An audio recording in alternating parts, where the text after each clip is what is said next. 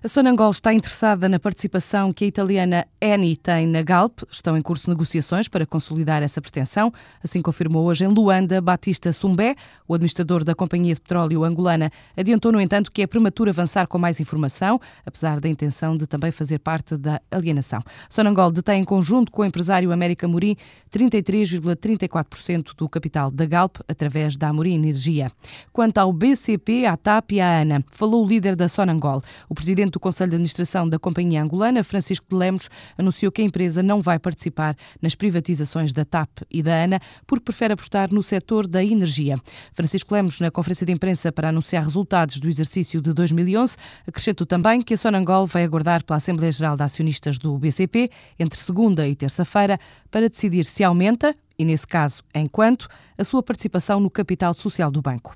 A Itautec cresceu 47% em 2011 e aumentou o volume de faturação no exterior em quase 50%. Esta empresa de referência no setor retalhista ganha autonomia em Portugal, face à Casa-Mãe brasileira, criou uma plataforma de expansão através de uma unidade de automação comercial para todos os mercados de expressão portuguesa, onde pretende continuar a crescer, diz Miguel Major, o diretor-geral da empresa. Uma forte aposta comercial em países da região do IMEA, 50% eh, daquilo que foi a nossa faturação reincidiu já sobre esses países, neste caso Angola e Moçambique. Em termos de, de atuação, é através de Portugal que a Itautec desenvolve a sua estratégia de expansão para os Palopes, e juntamente aqui também com Espanha para o resto da Europa. E é esta plataforma estratégica de expansão que nos torna uma vantagem competitiva para os nossos clientes, dado que o país tornou-se um hub da empresa para esta região, permitindo-nos, por exemplo, acompanhar os nossos clientes no seu processo também de internacionalização. Em 2012, a Itautec quer ainda reforçar a atividade em Portugal, explorar o mercado espanhol através de soluções self-service no retalho. Pretendemos continuar a reforçar o nosso posicionamento em Portugal como objetivo de alargarmos a nossa base de clientes a nível nacional. Aquilo que nós temos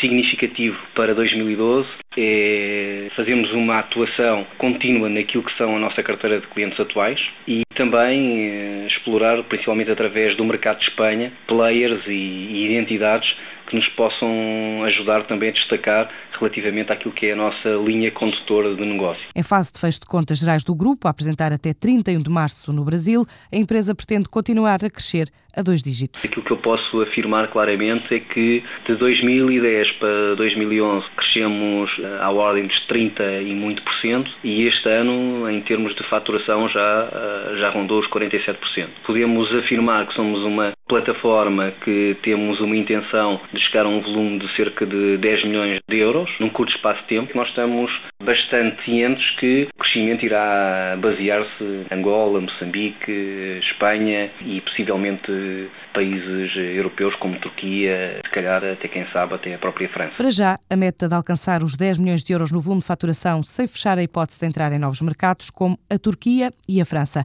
Em Portugal, a Itautec, considerada a empresa de referência no setor retalhista, tem também instalado um laboratório de inovação.